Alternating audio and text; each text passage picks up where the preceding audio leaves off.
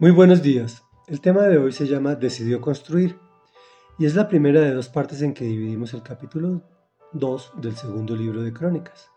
Dice así, Salomón decidió construir su palacio real y un templo en honor del Señor. Con este fin reclutó a 70.000 cargadores y 80.000 canteros para que trabajaran en la montaña. Al frente de ellos puso a 3.600 capataces. Luego le envió este mensaje a Hiram, rey de Tiro. Envíame madera de cedro, tal como lo hiciste con mi padre David, cuando se la enviaste para que construyera un palacio. Voy a construir un templo en honor del Señor mi Dios.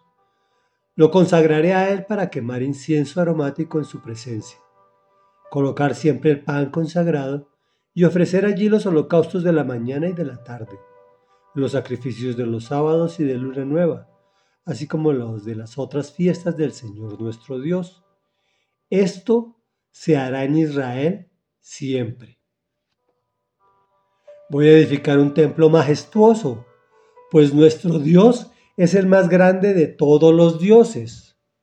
Pero, ¿cómo edificarle un templo si los cielos más altos pueden contenerlo? ¿Y quién soy yo para construirle un templo aunque solo sea para quemar incienso para él?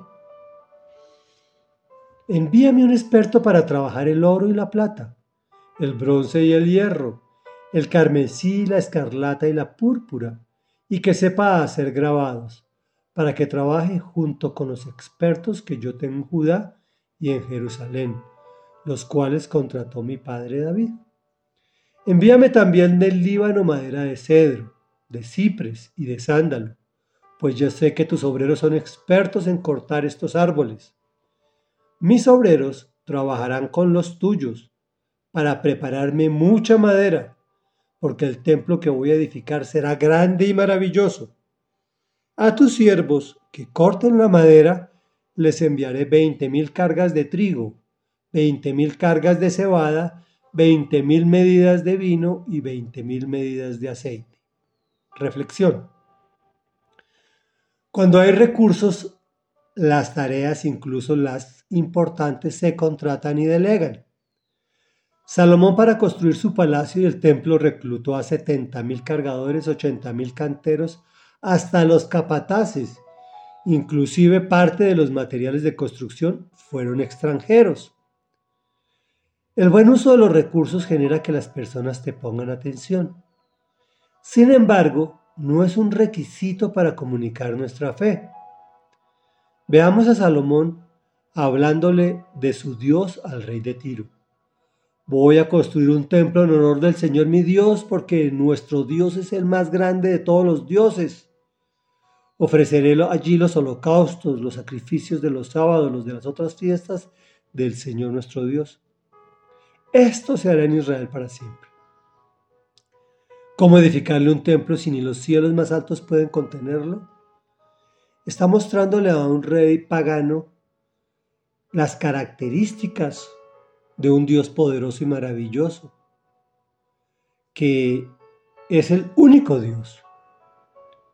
Por otro lado, para edificar un templo grande y maravilloso, escoge trabajadores nacionales y extranjeros expertos y les paga bien ¿Cómo no va a salir todo perfecto? Conclusión. La Biblia nos insta a planear convenientemente los proyectos para usar apropiadamente el dinero, el cual no es bueno ni malo. Eso depende de las manos del que lo posea, de quien lo destine para bien o para mal. Otra cosa importante para tener en cuenta. ¿Tú posees tu dinero o tu dinero te posee a ti? Oremos. Amado Rey Dios y Padre de la Gloria, Padre de nuestro Señor Jesucristo, tú me has dado unos recursos que solo tú conoces, con unos dones y talentos que también solo tú conoces. Por favor, Señor, danos sabiduría para utilizar esos dones, talentos y recursos que tú nos has dado de una forma eficiente y eficaz, de forma tal que sean motivo de de interés y de admiración para las personas que nos vean, de tal forma que nos permitan hablarle de ti, del único Dios verdadero, del único grande y poderoso, de aquel que entregó a su Hijo para hacernos salvos y darnos vida eterna. Te lo rogamos en nombre de tu Hijo Jesús. Amén y amén.